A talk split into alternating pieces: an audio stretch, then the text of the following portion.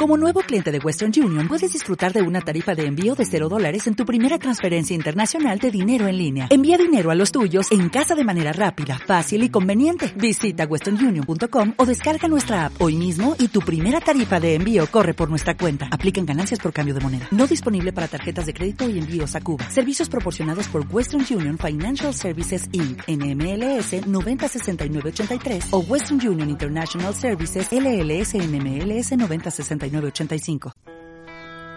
Bienvenidos a Viajando Simple, el podcast donde hablo sobre vivir y viajar en furgoneta. Yo soy Íñigo, autor del libro Cómo vivir y viajar en furgoneta, y en estos capítulos comparto mis aprendizajes llevando un estilo de vida algo alternativo. Bueno, pues llevo bastante tiempo con esto, pero no lo había compartido aquí en el podcast de Viajando Simple. Eh, pero sí, como habréis leído ya en el título, estoy cambiando el motor de mi Volkswagen T4, de mi hogar con ruedas. Entonces, nada, os quiero contar un poco cómo, cómo ha sido, qué es lo que ha pasado y, en qué proceso estoy ahora mismo, ¿no? Eh, lo primero os pongo en antecedentes. Yo compré mi Volkswagen T4 de 1994 a principios de 2018, ¿no? Eh, la furgoneta la compré vacía por dentro. Alguien que tenía el plan de hacer una especie de camper sencilla, pero bueno, que al final no lo hizo. Eh, además, el primer dueño de este vehículo era un trabajador de Volkswagen que la compró nueva hasta que tuvo 200.000 kilómetros, que fue cuando la vendió. Y eso, pues al final me daba mucha confianza, ¿no? Pero bueno, como veréis por lo que os cuento, tampoco hay que fiarse demasiado. Bueno, lo que decía, yo cogí esta furgoneta en 2018, vacía, y la convertí pues en lo que es hoy, que es la verdad un verdadero hogar sobre ruedas, ¿no? Eh, mecánicamente me ha funcionado muy muy bien, me lo ha preguntado más de una persona y, la verdad es que misteriosamente eh, se me ha averiado muy muy poco. Si no recuerdo mal, ha habido tres averías en esta, en esta furgoneta en estos dos años que he estado viviendo recorriendo Europa, ¿no? Eh, la primera que tuvo que fue un tubo, un manguito de la refrigeración, de lo que lleva el, vamos, el líquido refrigerante al motor, pues se rompió un poco, pero bueno, mm, ya una grúa me acuerdo porque, bueno, para que me llevase a un taller y el de la grúa mismo me apañó el tubo para que pudiese ir yo conduciendo hasta el taller, ¿no? Pero la verdad es que a día de hoy compré esa pieza nueva y tal, ese manguito, pero no lo he tenido que reemplazar porque el apaño que me hizo ese ese, ese señor de la grúa en Suiza, si no recuerdo mal, cuando estaba pasando de Francia a Suiza, pues me lo apañó y vamos, que ha pasado un montón de tiempo y, y, está bien. Así que nada, muy contento. Luego otro problema, así que bastante más grave que tuve, fue que me quedé sin, sin la bomba de frenos mientras iba bajando una cuesta. Entonces, bueno, fue bastante terrorífico, pero frené con el freno de mano y, no pasó nada. Eh, bueno, con esto os quiero recordar que hay que cambiar el líquido de frenos bastante a menudo, ¿vale? Que, lo tengáis en cuenta, porque si no lo haces, se te puede romper la bomba de, frenos y es, es una liada. Eh, luego tuve un pinchazo también en Gales, si no recuerdo mal. Y, luego algunas cositas con la calefacción estacionaria, que ya hice un, podcast sobre ello, pero con el motor yo te diría que, nada más.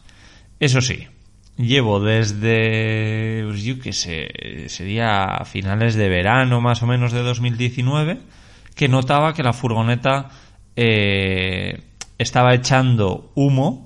No lo veía siempre, pero de vez en cuando lo veía. Echaba un humo con un tono un poco azulado y eso no suele ser buena señal. Si suele ser un humo grisáceo en un vehículo así antiguo, diésel y tal, pues, pues es más normal, pero, pero ya un tono azulado no era normal y también eh, he empezado a consumir muchísimo aceite. Entonces yo ya me olía algo, algo raro, ¿no? Lo llevé a Berlín cuando me empezó a pasar esto en un taller, pero bueno, fue, fue, fue complicado porque no nos entendíamos, los, fui a dos talleres diferentes y el, el primer taller pues no, no sé si no me quería ayudar o no me quería entender o no sé, pero no, eh, no, no, no hice nada al final con ellos. Bueno, resulta que por las navidades vuelvo a casa con mi plan de pasar las navidades en familia y, y también de pues solucionar este problema mecánico que tenía, pasar la ITV y todo esto. Bueno, total que nada, la primera ya pues voy a pasar la ITV y ya pues suspenso por eh, gases o por humos, vamos. Eh, nada, me dijo el señor que sí, que tenía algún problema de combustión porque no, no, era normal. Eh, entonces nada, fui a diferentes talleres y resumiéndolo mucho, la mejor opción es cambiar el motor entero. Eh, la suerte de que estas Volkswagen antiguas son bastante comunes, hay bastantes motores. Eh, bueno, mi motor concretamente es un 1.9, un 1900 diésel de 64 caballos, si no recuerdo mal. Es muy potente, es una bestia. Y, nada, pues. Eh, bueno, una de las opciones era abrir el motor y hacerlo prácticamente nuevo por dentro, que era un montón de dinero y no, no, no compensa. Si no recuerdo mal el presupuesto que me habían dado era 5.500 euros. Eh, en cambio, pues eh, poner un motor nuevo, para que os hagáis una idea, el motor que he conseguido en el desguace La Cabaña, eh, con 170.000 kilómetros, me cuesta 570 euros masiva. Que luego, por supuesto, hay que añadir la mano de obra, que será un pastizal, que es lo que están haciendo ahora mismo, ¿no? Cambiar el motor. Entonces, bueno, yo, como os decía, lo llevé a diferentes talleres y, bueno, pues al final la he llevado a mi taller de toda la vida, que, era un precio normal, que, me, me, inspira en confianza, así que, que nada, ahora mismo están en, el proceso del cambio, espero que no tarde mucho, aunque ahora mismo con todo el tema del coronavirus, usar la furgoneta eh, va a estar complicado. También desde aquí quiero mandar un mensaje enorme a la gente que a día de hoy, en marzo de 2020, están viviendo en una furgoneta porque sé que no es un momento fácil Nada, por suerte yo ahora mismo puedo estar en una casa. Si hubiese pasado esto unos meses después o unos meses antes, pues hubiese sido una buena liada. Pero vamos, que nada, resumiendo mucho, ya os he dicho, tengo que cambiar el motor.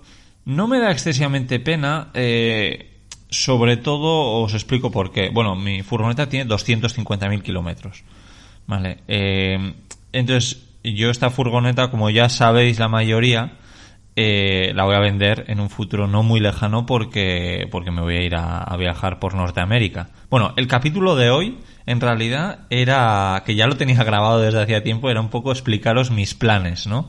Que al final voy a poner este capítulo porque me, bueno, porque me ha pasado esto y me, me parece más, más interesante y además que mis planes también van a, van a cambiar.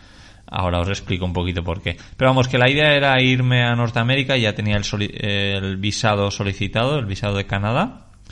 Y la idea era vender mi furgoneta aquí y comprar una allí, probablemente más grande además. Quiero hacer algún, algún cambio.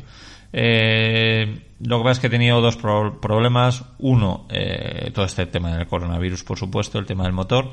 Y luego que me han anulado el visado a Canadá. Ha sido culpa mía pero, pero vamos a ver si, si lo puedo volver a poner en marcha o si es que me tengo que ir a otro país, que tampoco sería mucho lío. Ya sé que ahora mismo no me puedo ir a ningún sitio, pero espero que en unos meses sí. Así que, como os decía, que, quiero vender esta furgoneta, pues a mí lo último que me gustaría, como comprenderéis, es vender la furgoneta y que al mes me digan los compradores, oye, que hemos comprado y todo muy bien, pero que nos dicen en el taller que hay que cambiar el motor pues a mí eso se me cae la cara de vergüenza, ¿no? Entonces, nada, me estoy muy contento de que haya sido así, de que me haya pasado ahora, además de que le vaya a poner un motor con menos kilómetros de los que tiene y, luego hacerlo con, con, este desguace que, me inspira más confianza que, que, otros igual, ¿no? Porque, bueno, es, no es fácil esto de buscar un motor y, y cambiarlo, ¿no? Así que sí, aunque suene raro, yo estoy muy feliz de que me haya pasado esto. Eh, al final eso, lo último que me gustaría es tener problemas con el que compre la furgoneta. Yo quiero que la compre alguien que la va a usar, que está contento, que le gusta, que, bueno, pues eso, lo, normal, ¿no? Y bueno, aquí también me gustaría terminar este capítulo quitando miedos a comprar un vehículo antiguo. Porque, bueno, como ya sabéis, yo casi todas mis furgonetas, que he tenido ya seis, han sido furgonetas muy antiguas. Eh, He tenido problemas mecánicos, por supuesto, yo diría que prácticamente con todas ellas. Pero han sido problemas muy pequeños. Este ha sido el problema de verdad grande. Eh, hay mucha gente que dice, ¿cómo te vas a gastar 5.000 euros en una furgoneta súper vieja si no sabes si de repente igual un día el motor te dice basta? pues dice basta y pues como en mi caso, pues lo cambias y ya está. O sea que que todo, todo tiene solución, que no va a ser el caso de que te compres una furgoneta antigua, falle y la tengas que tirar a la basura. Eh, te puede costar más o menos la reparación. Lo bueno es que si la compraste a un buen precio, por ejemplo, y la vendes a un buen precio, pues puede ser que aunque hayas gastado dinero, aunque hayas invertido dinero en, repararla, en hacer cosas, puede ser que no pierdas apenas dinero o que, o que te salga muy, muy rentable, ¿no? Respecto a comprar una furgoneta nueva, que también entiendo esos casos perfectamente, pero lo que no quiero es dejaros con miedo, de decir, joder, es que comprar una furgoneta de 25 años va a querer decir que voy a tener que cambiar el motor. Bueno, ya os digo que en mi caso solo ha pasado una vez de 6 y no diría que esta tiene más kilómetros o, está peor que otras furgonetas. Al revés, a mí me da confianza sobre todo lo que os decía, ¿no? Que el primer dueño que la tuvo eh, hizo 200.000 kilómetros con ella y era un trabajador de Volkswagen. A mí eso me da mucha confianza. Pero vamos, ya veis que, hay que tener cuidado y no fiarte de, nada prácticamente, porque esto eh, no, es, no es fácil como ver, ver cómo han tratado un motor durante tantos años. Bueno, no sé si más adelante grabaré otro, otro podcast hablando un poco de, mis planes, porque es que a día de hoy no sé cuáles son. Con esto del coronavirus eh, está muy complicado todo, pero vamos, que yo sé que, no voy a terminar el, el, año en Europa, probablemente esté bastante lejos y con otra furgoneta. Así que nada, tengo muchas ganas.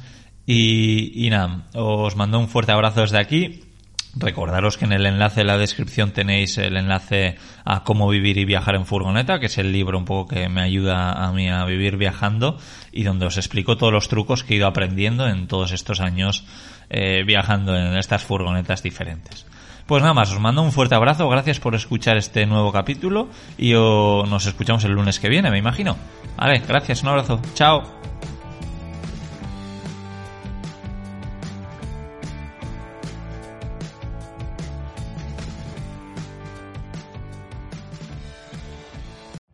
Every day, we rise, challenging ourselves to work for what we believe in.